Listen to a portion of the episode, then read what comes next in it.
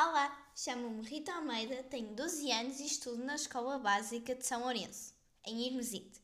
Sou portuguesa. Hoje vou contar-lhes o conto A Princesa e a Ervilha. Era uma vez um príncipe que queria casar com uma princesa, uma verdadeira princesa.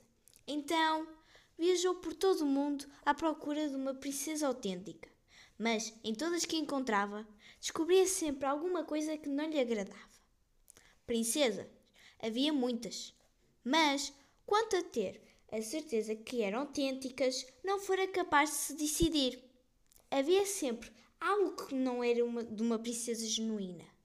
Por isso, regressou a casa, muito triste, pois desejava ardentemente casar com uma verdadeira princesa. Uma noite, rebentou uma tremenda tempestade. Relampejava, trovejava, Chovia torrencialmente. Fazia um tempo terrível. Então, alguém bateu à porta da cidade e o velho rei foi abri-la. Era uma princesa, mas, santo Deus, em que estado tinham posto a chuva e o mau tempo? A água escorria-lhe dos cabelos, do vestido e do nariz. Entrava pelas biqueiras dos sapatos e saía pelos tacões. No entanto, ela declarou que era uma verdadeira princesa. Está bem, em breve o saberemos, pensou a rainha velha, que nada disse. Dirigiu-se ao quarto de hóspedes, tirou a roupa da cama, pôs uma ervilha sobre as tábuas do leito.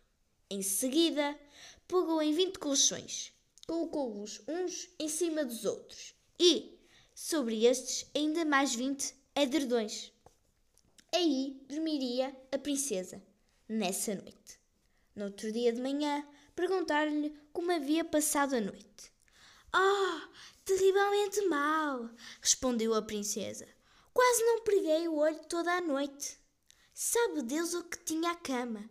Estive deitada sobre qualquer coisa dura que me encheu o corpo todo de nódoas negras.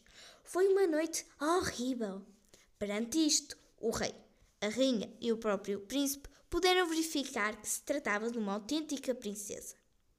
Na verdade, que outra mulher, senão uma princesa genuína, poderia ser assim tão sensível?